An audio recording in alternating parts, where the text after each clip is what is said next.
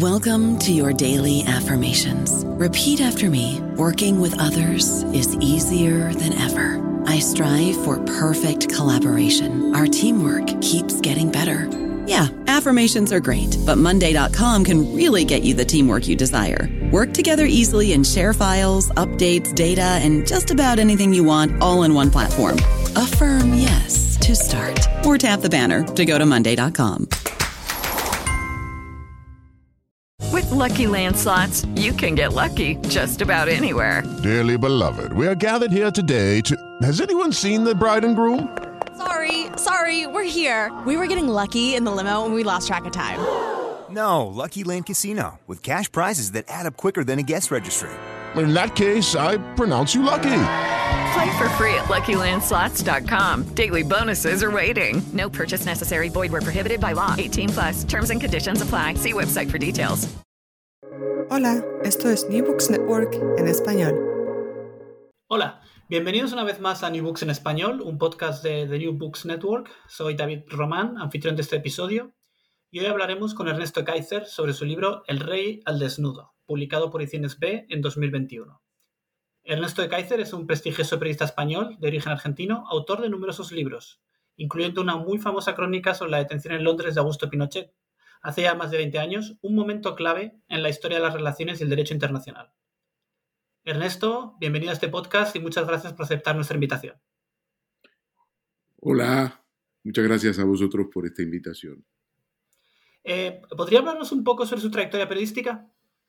Claro, bueno, yo empecé a hacer periodismo en Argentina muy joven, en la televisión, eh, en un programa de noticias muy importante, eh, en Canal 13 de Buenos Aires, y luego pues eh, mm, trabajé en el diario La Opinión, un diario nuevo, fundado en el año 1970-71 por Jacobo Timerman, un diario que abrió digamos, una nueva fase en el periodismo argentino, dominado por los periódicos tradicionales, la prensa, la nación.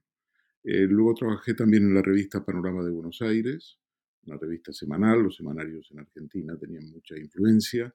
Y luego en España, a partir de 1977, empecé a trabajar en eh, la revista Actualidad Económica, luego fui nombrado adjunto al director del diario Cinco Días, uno de los primeros periódicos económicos en España y eh, para pasar al diario El País, donde fui corresponsal económico y más tarde adjunto a la dirección y eh, con posterioridad fui nombrado editor ejecutivo del diario Público, trabajé también en el diario La Vanguardia como redactor jefe en Madrid y finalmente en El País, eh, como decía, fui corresponsal económico adjunto a la dirección y ahora me, contrató, me ha contratado el grupo MOI, Prensa Ibérica, que edita 26 periódicos en España, y trabajo para el periódico eh, de Cataluña, el periódico de España, el Faro de Vigo, eh, como decía, el periódico de Cataluña, Diario de Mallorca, eh, La Nueva España y muchas otras cabeceras. Y estoy muy contento, es una nueva etapa, empezado el 1 de noviembre para el grupo MOI, Grupo Prensa Ibérica.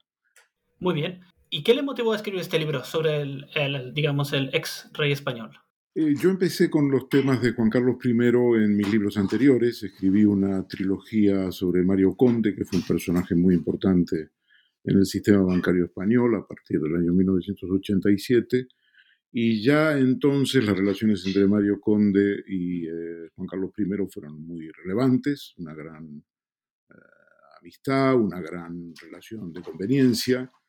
Juan Carlos I fue el Presidió el doctorado honoris causa, un título que se compró Mario Conde, para decirlo directamente, en la Universidad Complutense de Madrid. Y luego, con la caída de Banesto, a finales del año 93, pues averigüé que el rey Juan Carlos I, entonces jefe de Estado, tenía cuentas en el banco, lo cual no está prohibido, pero en unas cuentas que preocupaban mucho al gobierno de Felipe González a la hora de eh, decidir qué hacer con el Banco Español de Crédito, que era un banco que estaba en semiquiebra o en quiebra.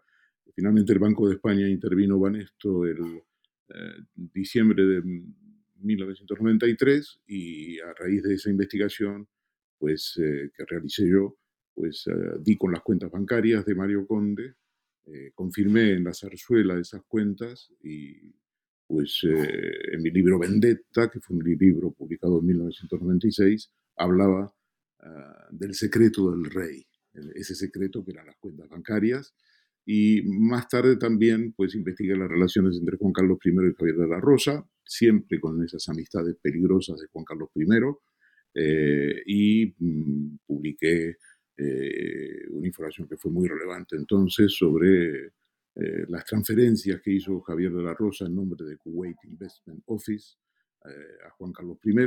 Fueron también 100 millones de dólares, una historia que se repitió más tarde con los 100 millones de dólares que Arabia Saudí envió el 8 de agosto del 2008 a la cuenta del rey Juan Carlos, al Banco Mirabeau, eh, una cuenta a nombre de una fundación panameña creada desde Suiza, la Fundación Lucum, donde Juan Carlos I era el eh, primer beneficiario y el segundo beneficiario más tarde su hijo, entonces el príncipe de Asturias, Felipe de Borbón. Claro, yo creo que aquí es un poco importante para los, eh, sobre todo para los lectores que no son españoles, eh, entender un poco el, contexto, ¿no? Cualquiera de nuestros oyentes que ha oído hablar de las monarquías europeas tiene una imagen de Juan Carlos I y de la monarquía española que deberíamos poner en un marco histórico porque realmente la, forma en que ha evolucionado, ¿no? este personaje que en los años 70 era el símbolo del, del, paso a la monarquía, digamos, de, de una transición que se presentó durante muchos años como modélica, como un ejemplo para que otros países la, la siguieran realmente eh, esta imagen se ha modificado tremendamente. Ahora mismo hablaba de, este momento en el que, en el que al, rey por primera vez se le relacionó con temas turbios, con cuentas secretas, pero esto ni siquiera empieza ahí, ¿no? ¿Nos podría hablar un poquito de, cómo usted mismo, Ernesto, habiendo venido de Argentina, cómo veía esta, este, esta presencia del rey en la, vida pública española? Bueno, eh, Juan Carlos I es un hombre de una gran, eh, una gran capacidad empática, por así decir es un gran relaciones públicas, se establece con una relación directa, eh, por eso se le llama campechano en términos populares. Y bueno, pues eh, la transición española fue una transición importante, como como, ha, dicho usted, ha sido modélica, sobre todo teniendo en cuenta que eh, precisamente en estos días se cumplen el aniversario de la Revolución de los Claveles del 25 de abril en Portugal, eh, teniendo en cuenta la crisis eh, de carácter revolucionario que se abrió en Portugal con la dictadura eh, de Salazar. Entonces España podía atravesar un periodo similar, hubo muchísimas especulaciones sobre esto, pero la transición española fue una transición que efectivamente dio un salto a, esa, a esas expectativas, en el sentido de que fue una transición pacífica, una transición democrática, y Franco, el general Franco, el ex dictador, la preparó a conciencia, porque eh, ya en el año 1946, eh, ya después de terminar la guerra mundial, la Segunda Guerra Mundial, él hizo un referéndum en España, como un referéndum eh, que llamó referéndum de la sucesión. Y ese referéndum de la sucesión lo que proponía al pueblo, que, que votó, en unas condiciones muy precarias, por supuesto, eh, un referéndum muy, eh, ah, digamos, eh, controlado desde arriba. No había democracia en España, acabamos de salir de la guerra, todavía la, represión posterior al final de la guerra civil en 1939 se cobró casi 200.000 personas, fueron asesinadas. y en ese momento, pues Franco se plantea la sucesión, qué va a pasar cuando él muera y él decide que eh, esa sucesión, ese eh, proyecto de, sucesión, eh, va a convertir a España en un reino, otra vez después de la caída del rey Alfonso XIII, el, abuelo de Juan Carlos I, el 14 de abril de 1931, cuando fue famoso, las famosas elecciones municipales que dieron el triunfo en las grandes ciudades españolas a los partidos republicanos. Eh, entonces, eh, Franco decide que España va a ser un reino y que además él va a ser quien nombre al regente de ese reino, entonces no se sabía si iba a ser un rey eh, o al rey. Y eso se vota en el año 46, que España vuelve a ser, a figurar en, el concierto de las naciones como reino de España. y en ese contexto, pues evidentemente, pues nace la figura de Juan Carlos, dictador pues decide que no va a respetar la sucesión, el derecho de sucesión de don Juan, que era el padre de Juan Carlos, Juan de Borbón, porque Juan de Borbón no había apoyado, eh, no lo había apoyado, no había apoyado el golpe de Estado, la dictadura, eh, y, por tanto, pues eh, decide que se va a saltar la personalidad de don Juan, le, le obliga a abdicar de alguna manera en nombre de Juan Carlos I, que era un niño. Y a partir de ahí, bueno, genera una transición política, una transición política normal, digamos, normal en términos eh, democráticos, y con Adolfo Suárez como una figura estelar, y ah, digamos hasta que eh, se produce el intento de golpe de Estado de un sector eh, fascista de las Fuerzas Armadas en el año 1981, y ahí Juan Carlos, eh, de alguna manera, juega un papel estelar porque aparece ante la nación española como el garante de la democracia y de la continuidad democrática y de la, del fracaso de la intentona de golpe de Estado. Eh, es verdad que nunca esos acontecimientos se van a clarificar del todo. Ha habido movimientos ambiguos de personajes que estaban alrededor del rey, como la Armada, eh, son esas historias que permanecerán probablemente durante décadas, durante muchísimos años, hasta que se puedan esclarecer. Pero digamos, lo que sí sabemos es que la figura de Juan Carlos a partir de ahí sale fortalecida, él es enaltecido por los medios de comunicación y se genera eh, lo que yo llamaría una, una simbiosis y una eh, convivencia entre Juan Carlos I y los medios de comunicación que es extraordinaria prácticamente corona no se puede escribir mal. Eh, hay un, un auto, un auto, una autocensura que consiste en que eh, la corona ha salvado a España y por lo tanto la corona está por encima de la prensa, por encima de los medios de comunicación y de alguna manera pues, se le rinde pleitesía. Y esto es así a pesar de la frivolidad de Juan Carlos I, sus amoríos, eh, todos hechos que se conocen en los medios de comunicación, pero sobre los cuales se callan. Correcto. Eh, además, en su libro usted habla de, de este momento, digamos, de, de, de, forma secundaria sobre los personajes, estos personajes más antiguos, que no son realmente el, eh, parte fundamental en los problemas actuales que afronta el rey, pero que sí que, que fueron importantes después del, del, golpe de Estado del 1981. Esta corte que se formó en torno al rey con gente como Javier de la Rosa, Manuel Prado y Colón de Carvajal, Albertos, que son personas que luego aparecieron mucho en la prensa española y que al final han sido realmente una de las raíces de, los, problemas que ha tenido el rey. ¿no? Una de las, la corte realmente le ha metido muchos problemas todos estos años que ha tenido alrededor, ¿no es cierto? Digamos que el rey, eh, digamos, tenía una gran capacidad de comunicación y, bueno, pues él crea una, unas relaciones muy estables con personajes que ya desde el comienzo eran dudosos. Javier de la Rosa era uno de ellos. Eh, Javier de la Rosa había, eh, creado un agujero eh, muy importante en el grupo bancario, en uno de los primeros grupos bancarios de España, el Banco Español de Crédito. Él era quien gestionó la banca Garriga y Nogués, que era un banco centrado en Cataluña y que eh, digamos, creó agujeros financieros de los, del orden de los 100 eh, mil millones de pesetas de la época, que era muchísimo dinero, y que obligó eh, al Banco Español de Crédito a, a, dar por malos la mayor parte de los créditos, eran créditos que se daban a empresas amigas suyas o a sí mismo, y sin embargo, pues Javier de la Rosa cultivó una relación muy, muy estrecha con el rey, primero se hizo el proyecto de regalarle un Porsche, dado que el rey era muy amante de los coches eh, y sobre todo de los coches de alta gama. Eh, creó un grupo empresarial que aportó una cantidad de dinero cada, por cabeza y se le regaló un Porsche. Eh, Javier de la Rosa siempre hacía una referencia al rey, no se sabía bien si era una amenaza o lo utilizaba como paraguas.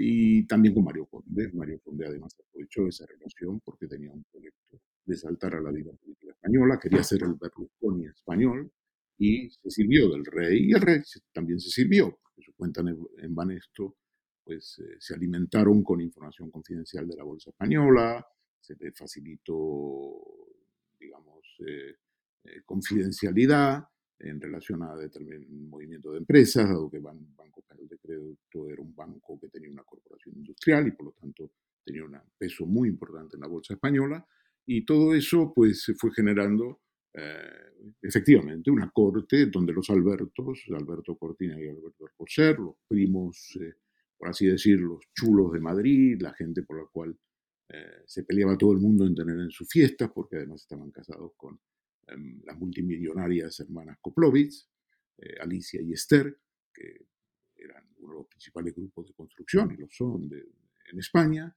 y por lo tanto se gestó esa, esa esa relación, esa simbiosis, una relación muy, muy eh, promiscua, por así decir, en el sentido económico y social. Y eh, el rey hizo favores muy importantes a los Albertos. En el año 2008, pues consiguió que, a través de una gestión suya en el Tribunal Constitucional, que yo lo cuento con todo detalle en el libro, una condena de tres años, cuatro meses de prisión por estafas. Eh, se da un documento mercantil, eh, pues eh, se le condenó en firme por parte del Tribunal Supremo a tres años eh, y cuatro meses de prisión a Alberto Cortina y Alberto Alcocer, y sin embargo una gestión de Juan Carlos I en el Tribunal Constitucional, donde tenía relaciones muy importantes con el presidente del Tribunal Constitucional, con letrados, consiguió un dictamen de uno de los letrados del Tribunal Constitucional que fue decisivo para el ponente entonces, de, la sentencia recurrida por parte de los abogados de los Albertos, de Alberto Cortina y de Alberto Alcocer, y consiguió eh, una interpretación absolutamente eh, sui generis, una interpretación eh, extemporánea de la, del sistema de, de instrucción sumarial en España, que era contrario a lo que se incluía, sobre una querella contra ellos, que había dado lugar a la condena en firme de, tres años, cuatro meses de prisión, consiguió que esa, esa condena no se cumpliera. Fueron absueltos. fue un hecho espectacular, ¿no? La prensa ni siquiera se enteró. Eh, nosotros en el diario El País pues publicamos una página completa eh, contando todos los eh, pormenores y que yo retomo en, El Rey al Desnudo para mostrar precisamente esa relación simbiótica entre los Albertos en este caso y Juan Carlos. Correcto. Además que leyendo el libro, a mí la impresión que me dio es que el, el rey, ahora emérito, cuanto más dejó atrás su rol político a partir de 1981, parece que más se metió en un rol de comisionista y conseguidor de favores para sus amigos. ¿no? Es una persona que desaparece del, del papel de, digamos, guiar la política que había heredado, digamos, de Franco los años 70, al principio de los 80, y se convierte puramente en una persona que está solamente haciendo por decirlo rápido y mal, chanchullos, ¿no?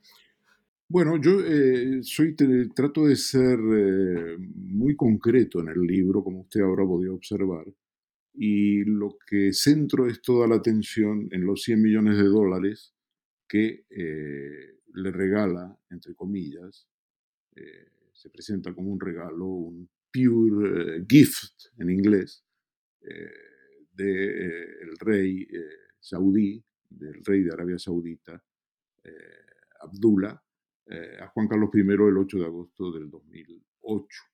Esta transferencia de 100 millones de dólares, o 64,8 millones de euros de la época, es una transferencia fuera de lo normal y la manera en que se gestiona con el embajador saudí en, Estados Unidos, eh, Al-Jubeir, eh, que viaja a Europa y que en uno de sus viajes para en el aeropuerto ah, de Basilea y eh, allí eh, Arturo Fasana, que era el gestor de Juan Carlos I en Suiza, le entrega la cuenta bancaria que han abierto, especialmente creando una, una, fundación, la Fundación Lucum, en Panamá. toda esa, digamos, esa trama la sigo como un sabueso porque trato de ser muy concreto. Y entonces a través de esa trama de los 100 millones de dólares, vamos al, futuro y a las eh, distintas eh, transferencias millonarias que recibe Juan Carlos, algunas en billetes eh, en dólares constantes y sonantes, como la famosa del sultán de Banheim, que le regala casi 2 millones de dólares, 1.900.000 euros exactamente, o 1,7 millones de euros. Eh, en el 2010, eh, después de un viaje del Golfo, el rey llama el rey Juan Carlos I llama a Arturo Fasana, que está en Ginebra, y le dice que tiene que verle, si puede comer al día siguiente con él. Estaba el rey en ese momento en Abu Dhabi, precisamente donde reside ahora, eh, y eh, le propone si puede almorzar con él, si pueden tener una comida, y entonces Fasana le invita a su mansión en Ginebra, y eh, el rey va con una maleta con los 1,9 millones de dólares, uno sobre otro, y le entrega la maleta para que la ingrese en la cuenta de Lucum, en el Bank Mirabeau, en Ginebra, cosa que Fasana hace unos días después, el 7-8 de abril del 2010. E, e, esas escenas que yo reconstruyo en el libro están, están, las fuentes de esas escenas también están en el libro, y en ese sentido es un libro que es una referencia eh, soy consciente cuando estoy escribiendo el libro que eh, estoy escribiendo un, libro de referencia y por tanto eh, está suficientemente documentado esa, ese, viaje y otras escenas, en algunos casos sobre la base de documentos, porque cuando el fiscal suizo Yves Bertosa abre diligencias por presunto blanqueo de capitales en, en Ginebra el agosto del 2018, ¿eh? Eh, cuando abre esa diligencia, se eh, incauta de documentación en el bufete que la empresa financiera Gestión, que gestiona el patrimonio de Juan Carlos I y también en el Banco Mirabeau y también en el bufete de su abogado Dante Canónica, que es un abogado muy conocido en Suiza.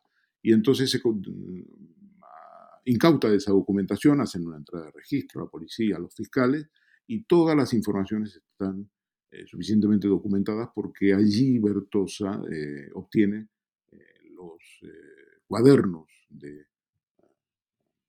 Asana y de Canónica, y donde están todas las anotaciones. Y en esas anotaciones tenemos las instrucciones que da el rey. Por ejemplo, cuando viaja a Suiza en un viaje muy importante, el primer viaje de, uno de los primeros viajes a Suiza como jefe de Estado junto con la reina Sofía en el año 2011, el 9 de mayo del 2011, si mal no recuerdo, escribe a Fasana y le dice, eh, Arturo, necesito 250 mil dólares, eh, aprovechando mi visita a Suiza, eh, necesito que me las mandes a nombre de la persona que se encarga de custodiarme en el, en, el, Gran Hotel de Berna, y bueno, pues Fasana lo anota, está consta en, en las diligencias y eh, envía una persona con un paquete de 250 mil dólares en efectivo eh, al, hotel, al gran hotel de, Berna y se lo entrega a la persona a la que le ha indicado Juan Carlos I. Este modo de proceder a mí me parece que es muy interesante para el conocimiento de la opinión pública y en la medida que he tenido acceso a esa documentación he podido reconstruirla. ¿no? Eh, es un elemento muy interesante de cómo se conduce el rey, o por ejemplo cuando Corina Chuzain Wittgenstein, su examante, dice que él tiene una máquina de contar billetes y que responde a su obsesión por, el dinero, eh, pues efectivamente compruebo que Juan Carlos tenía en la zarzuela una máquina de contar billetes.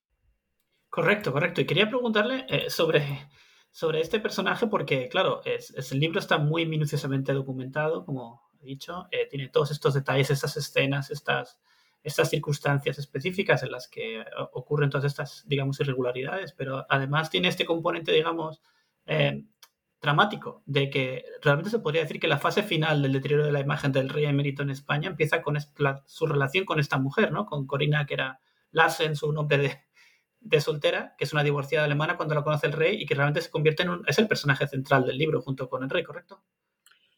Es el personaje central porque Corina hace de comadrona, por así decir, de esta historia. Digamos, es una relación pasional, es una relación muy, muy importante en la vida de Juan Carlos. Están juntos desde el año 2004 hasta el año 2009, que esa relación a pesar de romperse desde el punto de vista sentimental, desde el punto de vista de, pareja, es una relación que sobrevive porque sobrevive eh, la amistad entre ellos, porque ellos han tejido unas relaciones sociales que son muy importantes en Londres, eh, conocen amigos de la High Society, de la alta sociedad a nivel internacional y por lo tanto siguen frecuentando ese, ese círculo de amigos Eh, y eso lleva finalmente a que Juan Carlos en un momento determinado considere que lo mejor que puede hacer con, ante los cambios eh, eh, legales que tiene la fiscalidad en Suiza en el año 2012, en el momento en que Suiza se aproxima todavía más a la Organización de Cooperación y Desarrollo Económico, a los países de la OCDE, de los cuales forma parte España, pues hay que incrementar, tiene que incrementar la información que aporta y por tanto todo el sistema de de fundaciones también sufren cambios legales y por tanto pues Juan Carlos I llega a la conclusión de que lo mejor que puede hacer para evitar, y esto está en, los, eh, en las audiencias de Ginebra, está en un momento determinado, eh, el fiscal Bertosa le pregunta a Dante Canónica eh, sobre por qué desheredó Juan Carlos I a su hijo Felipe de Borbón, ¿qué pasó ahí? Pues Canónica lo que cuenta es que, bueno, pues hay cambios legales que se avecinan en la legislación suiza que aconsejaban eh, al rey a, de alguna manera a desmantelar la bomba de relojería, eh, a deshacer esa bomba de relojería, lo dice así literalmente, que había en Suiza con su fundación Lucum. Y por eso, pues, por esos cambios legales ponen el, dinero a nombre eh, de Corina. Lo que pasa es que esta idea de seguir controlando el dinero a través de Corina y a través probablemente de digamos, de una eh, reparación de su relación sentimental con Corina, fracasa. Y eh, Corina considera que ese dinero pues, es una donación irrevocable, es un dinero que es suyo y que por lo tanto, además, eh, si lo pusiera a disposición de Juan Carlos I, cometería un delito de blanqueo de capitales, de cooperación con un blanqueador, y por lo tanto se abre ahí una batalla encarnizada en el año 2014 por el botín de los 64,8 millones de dólares. Una batalla que, de alguna manera, se, sustancia o se, persigue en tres jurisdicciones. Digamos, en, tres en dos jurisdicciones de, eh, de la justicia, en la jurisdicción penal en España, en la jurisdicción penal en eh, Suiza, pero en tres países, porque hay que agregar a, Suiza y España, Inglaterra, donde Corina Susan Wittgenstein presenta una demanda por presunto acoso, eh, seguimiento ilegal de agentes del Centro Nacional de Inteligencia en Londres y Mónaco contra ella y eh, difamación. Y las dos primeras jurisdicciones, los dos primeros países, en Suiza y en España, en la jurisdicción penal, esto se archiva. Se archiva no porque eh, no hubiera presuntos delitos, sino porque en España no se pueden perseguir, por, tanto por prescripciones como por el hecho de que el rey está protegido todavía en esos aquellos años por el artículo 56.3 de la Constitución que proclama la inviolabilidad eh, del rey y su nula eh, responsabilidad de carácter penal o criminal y civil durante los años de ejercicio. Entonces, eh, lo que queda de todas eh, de, las jurisdicciones es, el pleito en la jurisdicción civil, que es muy importante porque es en, el Tribunal Superior de Justicia de Inglaterra y Gales, y queda también, eh, y, y, se han archivado en Suiza y, como decíamos, en España. Y, ahí quería que me hable también un poco sobre el papel de personajes en este caso que han sido claves también me llamó la atención la aparición de Álvaro de Orleans, un, pariente del rey que parece estar por todas partes, y también de, este Dante Canónica, que parece otra figura clave realmente, ¿no? Es el quien creó, entiendo, la Fundación Zagatka y también la Fundación Lucum. Sí, eh, ahí hay dos fundaciones, una de la cual ya hemos hablado, la Fundación Lucum, se crea en Panamá desde Ginebra.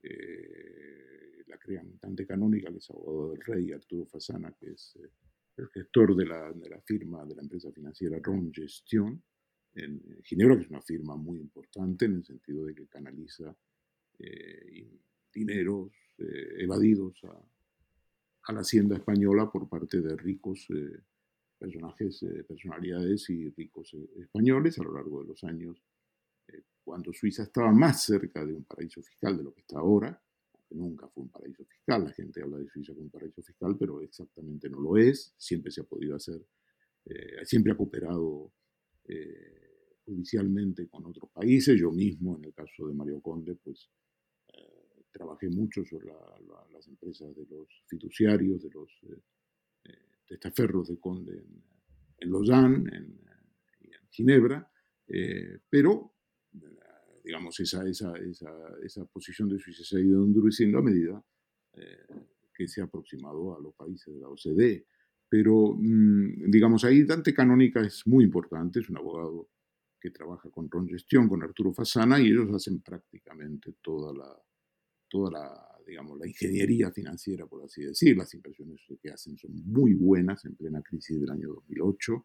Los rendimientos que sacan a los 100 millones de dólares son fabulosos. Eh, y eh, de alguna manera no solo preservan el capital de los 100 millones de dólares de Juan Carlos I, sino que le hacen incrementar los beneficios prácticamente a una tasa del 7% eh, anual en una época que es la época de la crisis del 2008, ¿no? la crisis internacional. Entonces, lo, que, lo que es interesante es que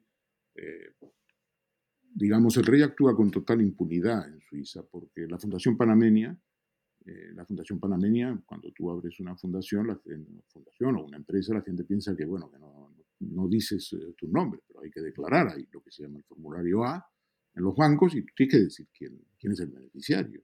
Y Juan Carlos ahí pone, se pone a sí mismo como beneficiario primero, luego amplía esa calidad de beneficiario a un segundo beneficiario, que es el entonces príncipe de Asturias, Felipe de Borbón, y pone con toda claridad que su domicilio es el Palacio de la Zarzuela de Madrid. Eso lo documento yo en el libro, ¿no? Aparece ahí en el banco una parte de ese formulario A donde él eh, es muy transparente, digamos, ante la banca suiza, porque tiene que serlo, tiene que serlo. Entonces ahí Canónica juega un papel relevante. Canónica es quien hace la, eh, el documento de la donación irrevocable de, Juan Carlos I a Corina, es un documento de los primeros días de junio del 2012, eh, una donación irrevocable es que no puede luego ponerte el dinero a tu servicio de ninguna manera, porque si no estaría incurriendo, se vería que es un testaferro y que por lo tanto es una operación fraudulenta que intenta eh, eh, no pagar impuestos, ocultar el dinero, en este caso la Hacienda Española. Y entonces es una, una operación que se monta de acuerdo a la legislación suiza, y eh, en, ese, en, en, esa historia Dante Canónica es eh, muy relevante.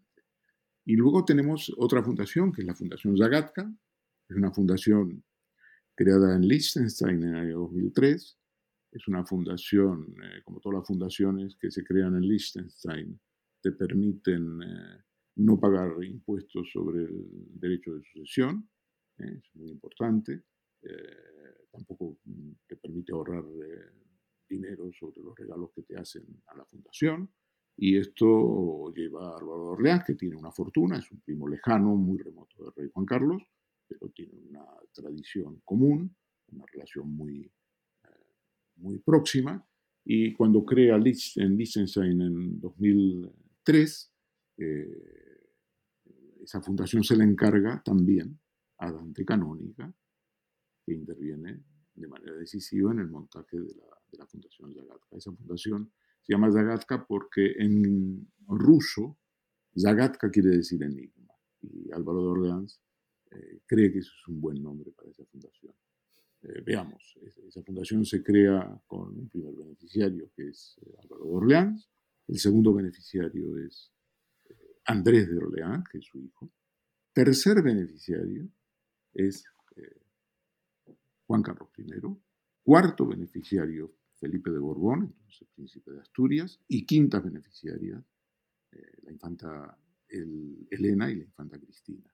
Y es interesante porque al hacer esta fundación, y esto está en la documentación eh, que se analiza en el libro, eh, tiene lugar en el seno del bufete de Dante Canónica digamos, una, un debate interno de cómo darle a esta fundación eh, un carácter más institucional. Es decir, la fundación, eh, una fundación en licencia es una fundación privada y se hace básicamente para manejar de manera cómoda, no transparente, los eh, dineros que tiene esa fundación y que mueve y que pueden ser también dinero destinados a una actividad comercial. Eh, en realidad se llama fundación, pero no tiene nada que ver con las fundaciones tales cuales eh, las conocemos en el ordenamiento jurídico en España. Y entonces en ese momento se abre un debate interno entre Dante Canónica y uno de los abogados más muy conocidos en Suiza, Jean Clostre, eh, donde, eh, bueno, pues eh, viene a decir cómo, le, cómo, cómo presentamos aquí a Juan Carlos I, por qué le incluimos en fundación. Y el debate, pues, se zanja con, digamos, con el, con el siguiente acuerdo, se intercambian faxes, emails, correos, y donde se explica y se fundamenta por qué Juan Carlos de Borbón y Borbón es eh, el tercer beneficiario de los bienes de la Fundación Zagatka. Y lo que dice ahí es que la, atribución de bienes a favor del tercer beneficiario por parte del primer beneficiario, es decir, de don Álvaro de Orleans, se efectúa debido a su sentimiento de admiración y reconocimiento por haber abierto para España el camino de la libertad y haber llevado al país con su constancia, habilidad y humanidad restableciendo las libertades públicas y un régimen parlamentario hasta la democratización. En caso de premuerte del tercer beneficiario respecto al segundo, o en caso de fallecimiento simultáneo al del segundo y el tercer beneficiario, la fortuna se atribuirá al cuarto de beneficiario. ¿Y quién es el cuarto beneficiario? Felipe de Borbón y Grecia, entonces príncipe de Asturias. Sí, tenemos en, este libro muchos detalles que son casi novelescos, como esta, e, esta justificación, digamos, para poner a un primo lejano como, como beneficiario de una fundación, porque es un héroe nacional, y ponerle el nombre de la fundación Enigma a la fundación. Y luego también hay otro, un detalle que realmente a cualquier persona que no haya seguido el caso de cerca eh, le tiene que parecer totalmente novelesco, es el momento en el que Corina es contactada por uno de los personajes más siniestros en la historia española reciente, el comisario Villarejo y quería que nos contara un poquito sobre esta, esta situación porque es realmente también que parece sacada de una película 007. Sí, eh, sí lo es. En realidad, eh, como suele decirse, la realidad muchas veces supera la ficción. ¿no? Eh, Villarejo es un personaje que siempre tiende a, a, digamos, a fijar su atención allí donde puede haber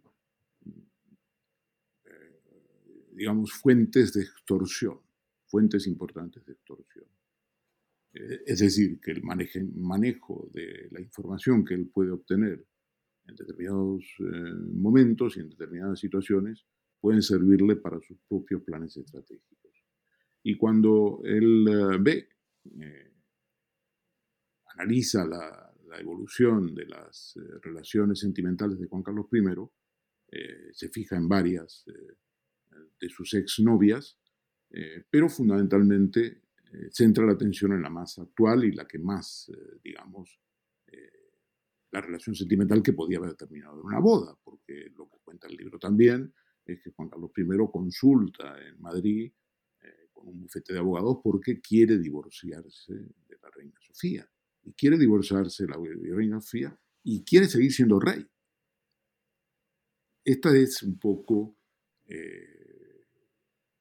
una historia que, tiene, tiene, tiene su, interés. Él, piensa en Wally Simpson, él piensa en, Inglaterra, en, los problemas que llevaron a la abdicación del, rey Jorge, eh, y eh, pues llega a la conclusión de que él quiere eh, divorciarse de, la reina Sofía, de la cual en realidad vive separado son un matrimonio, pero viven separados. Y entonces eh, él ahí, eh, pues, eh, acaricia la idea de casarse con ella, va a ver a su padre, al padre de Corina, que vive en, Alemania, aunque son de origen danés, tanto sus padres como ella, y para pedirle la mano de, de su hija. todo esto tiene lugar, estos son hechos, no son, digamos, no son versiones ni rumores. Y, entonces, eh, digamos, ahí eh, esa relación se convierte en una relación, como decía, muy, muy relevante. Eh, y mm, en un momento determinado, esa, relación es aireada en España a raíz de un safari que hace el rey Juan Carlos en el año 2012 con Corina, con el ex marido de Corina, Philip Atkins, y un safari que es en realidad se presenta como una ofrenda o un regalo al hijo de Corina, Alexander, por el cumplimiento de sus 10 años, cuando cumple 10 años. Y ahí empieza, digamos, públicamente la historia de Corina eh, en España, porque el rey, en uno de esos días de la cacería, el 11 de abril, si mal lo recuerdo, el 12 de abril 2012, pues sufre una caída eh, y se rompe la cadera en Botswana. Es una caza de elefantes. El rey ya había cazado elefantes en el pasado. Eso no había trascendido, o no había habido, digamos, eh, constancia fotográfica eh, en términos públicos. Había fotos, pero no se habían publicado. Y entonces lo que tenemos ahí es una instrumentalización de esa caída del rey y su rápido regreso a Madrid para ser operado de la cadera, acompañado por supuesto por Corina. Eh, hay un aprovechamiento de uno de los principales consejeros de Juan Carlos I, que es el director general, el director del CNI, del Centro Nacional de Inteligencia General, eh, Félix San. Y Félix San Roldán, que depende en aquella época, hoy no, hoy es distinto, pero en aquel momento se cambió, depende de la vicepresidenta del gobierno de entonces, Soraya, Sáenz de Santa María, durante el gobierno de Rajoy. Eh, y en ese momento, pues, eh, tanto Roldán como el gobierno creen que hay que hay que ponerle un límite a Juan Carlos. Y esta relación con Corina, por primera vez, sale a la luz del día. Y es una directa filtración de Félix San Roldán. Es una filtración a los efectos de mostrarle al rey que tiene que tener un poco de cuidado, que no puede seguir con Corina, a pesar de que todos saben que él ha roto con ella hace ya tres años, porque esto es el año 2012 y ellos han roto sentimentalmente en 2009, pero la idea es marcar, eh, digamos, el territorio y decirle que no puede seguir en ese. Y ahí entonces es donde aparece Corina. Eh, me he ido de la pregunta que me hacía usted, pero eh, me parece interesante este, este. Es decir, Corina aparece instrumentalizada por el CNI a los efectos de mostrarle a Juan Carlos que no puede seguir por esa vía y consiguen venderlo a la prensa y, conseguir editor y consiguen editoriales de, la prensa en el sentido de decir que, hombre, el rey tiene que conocer ciertos límites. Y esto es en el año 2012. Y en el mismo año 2012, sin embargo, el rey hace la donación irrevocable de los 100 millones de dólares. Es interesante. Sí, el rey no escucha muchos consejos, da la impresión.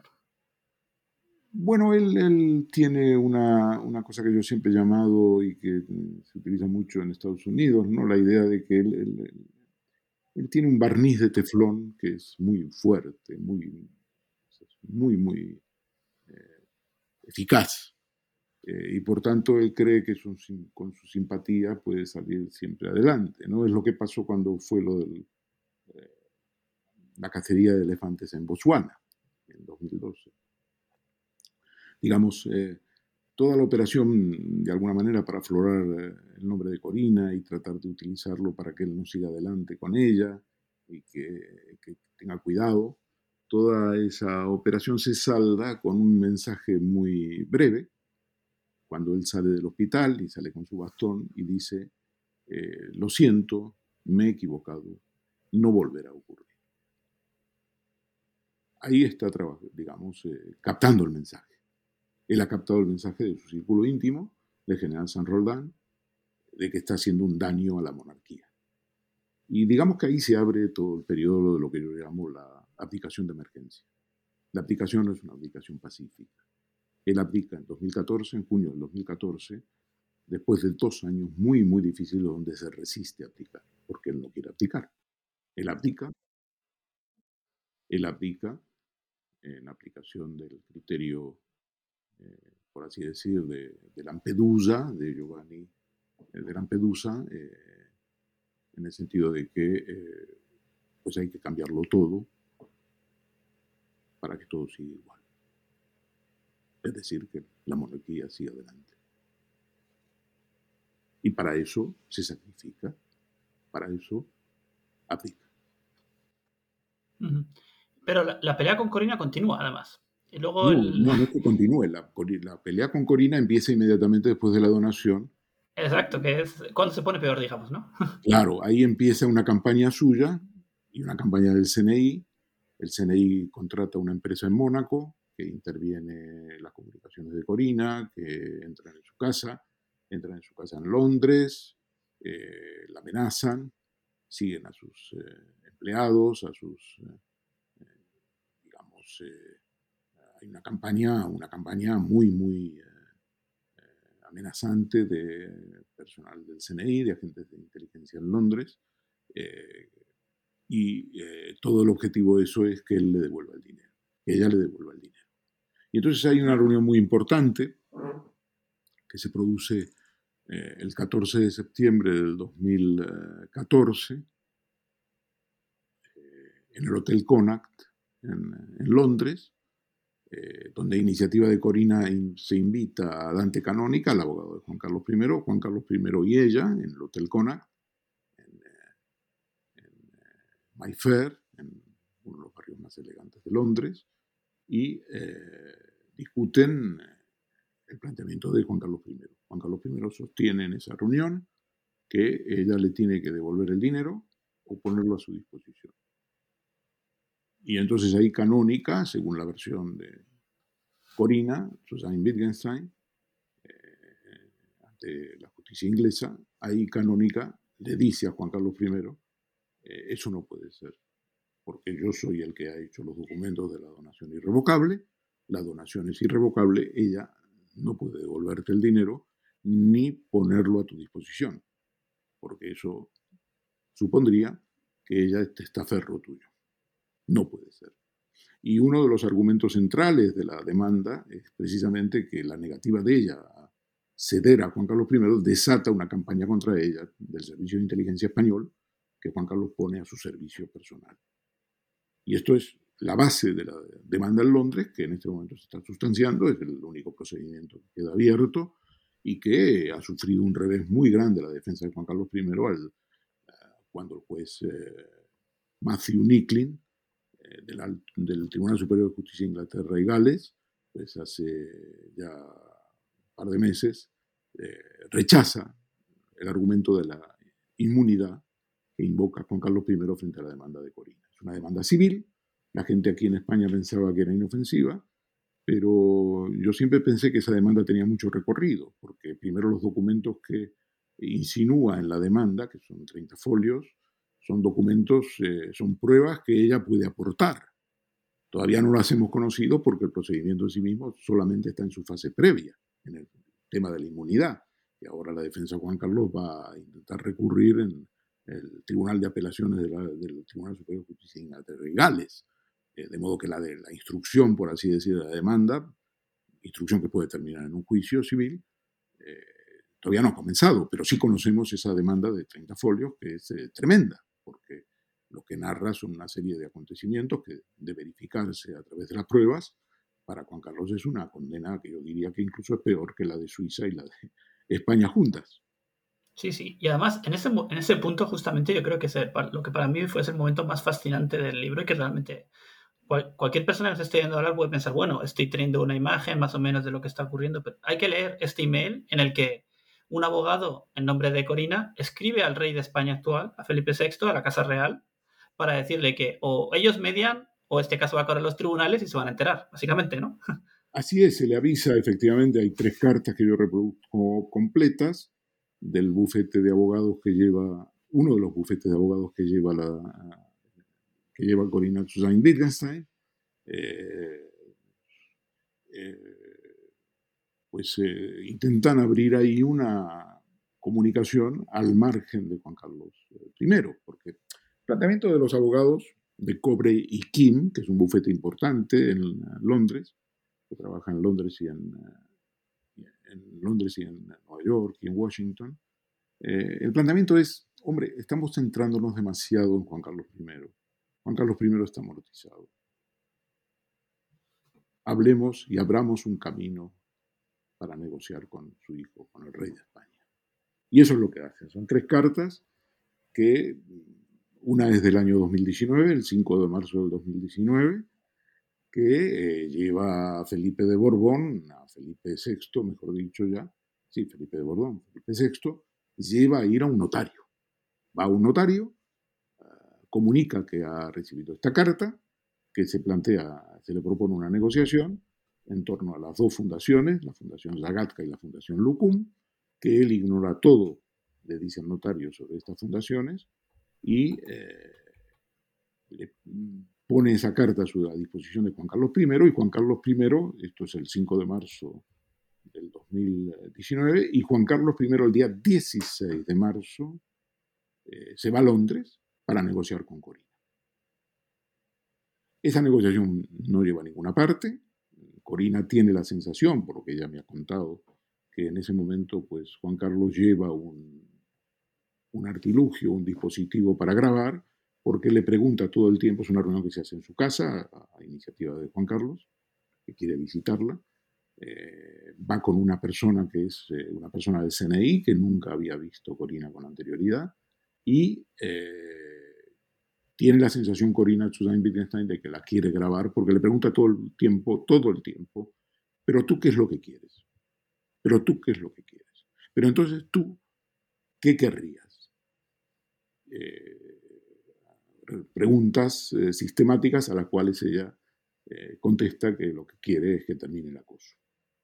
Ella tiene la sensación de que él quiere grabarla de alguna manera diciendo que quiere dinero.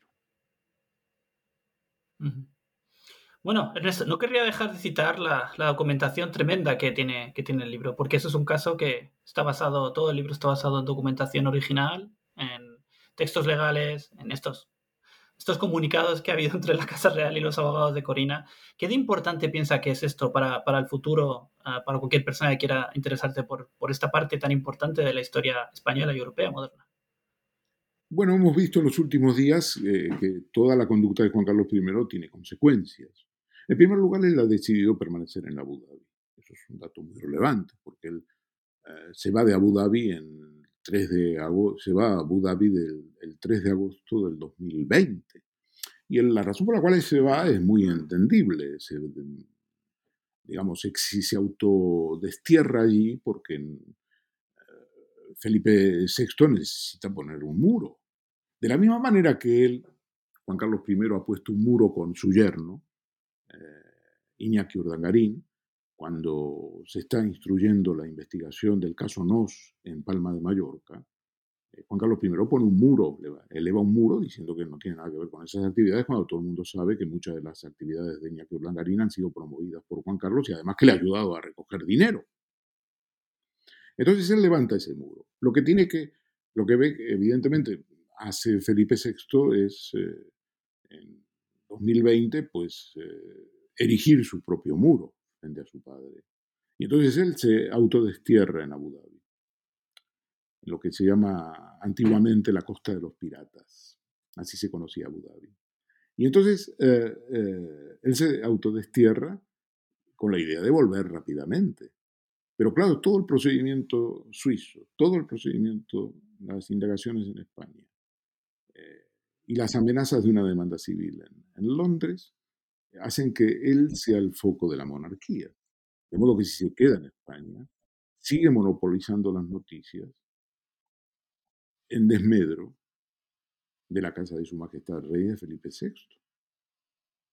Entonces, él decide autodesterrarse. Las noticias de todas maneras no cesan. Sigue en los medios de comunicación. Eh, las eh, investigaciones, los documentos, las transferencias. Y entonces, eh, a partir del de, eh, momento en que se archiva la investigación en Suiza, y se archiva la investigación en España, esta última el 2 de marzo pasado, él quiere venir, entre otras cosas, quiere venir porque él tiene algún testaferro aquí muy importante, que tiene 88 años, se llama Josep Cusí, es una figura muy importante eh, en la vida de Juan Carlos, es la persona con la cual él ha hecho regatas, han ganado campeonatos, eh, y eh, tiene 88 años y aparentemente mis investigaciones dicen que eh, también es un testaferro de Juan Carlos I en algunas actividades, aparte de que ha aportado dinero, por ejemplo, para financiar la luna de miel de Felipe VI y Leticia cuando se casaron. Entonces, Joseph Cusí está muy enfermo, tiene 88 años y él tiene una necesidad de venir a España.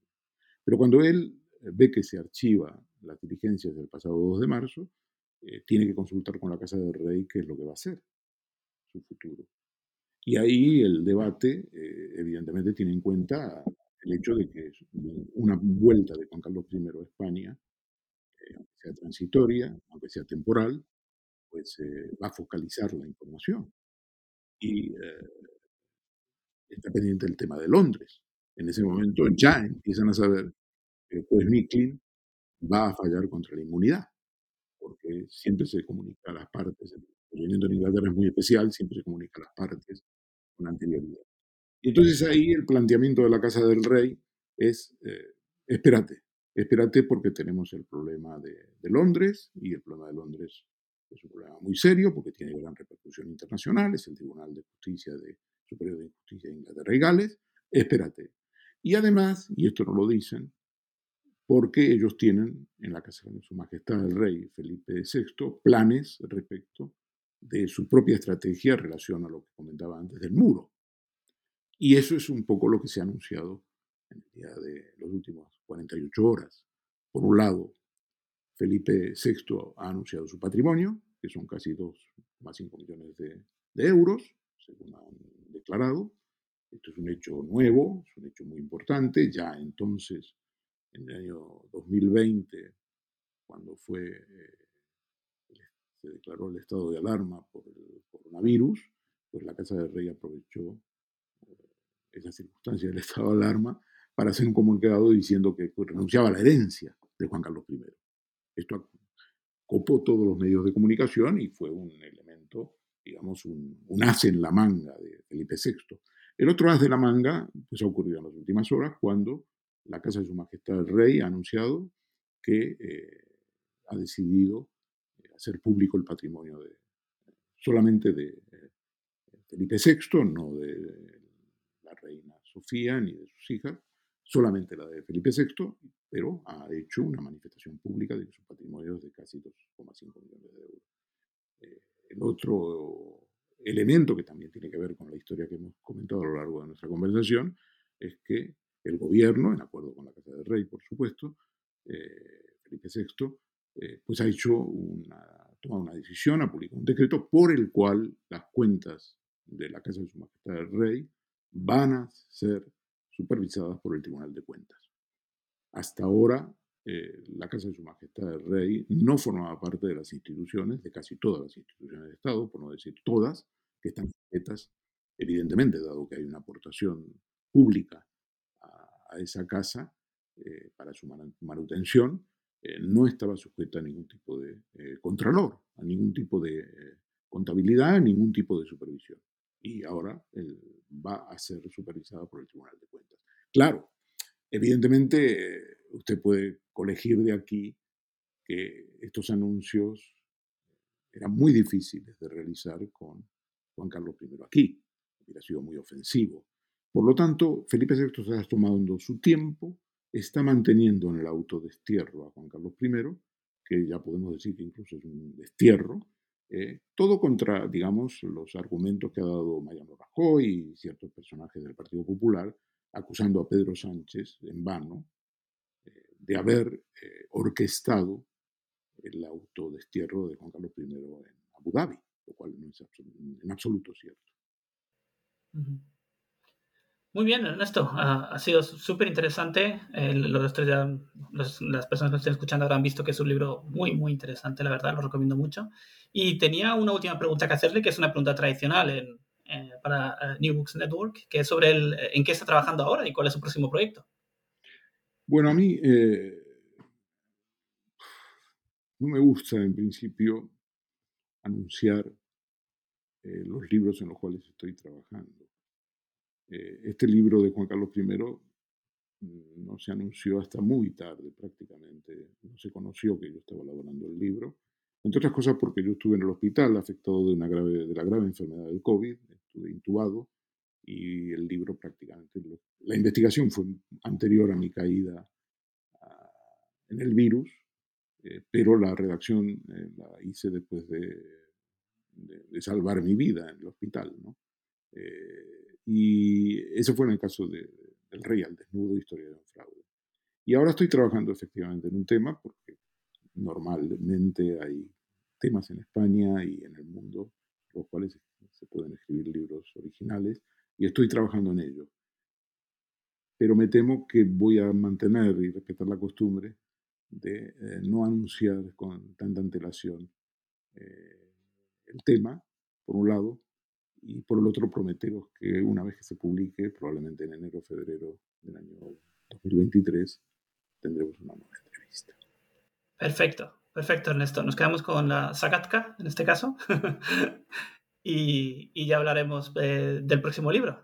Ah, muchas gracias por hablar con nosotros y hasta la próxima. Gracias a vosotros.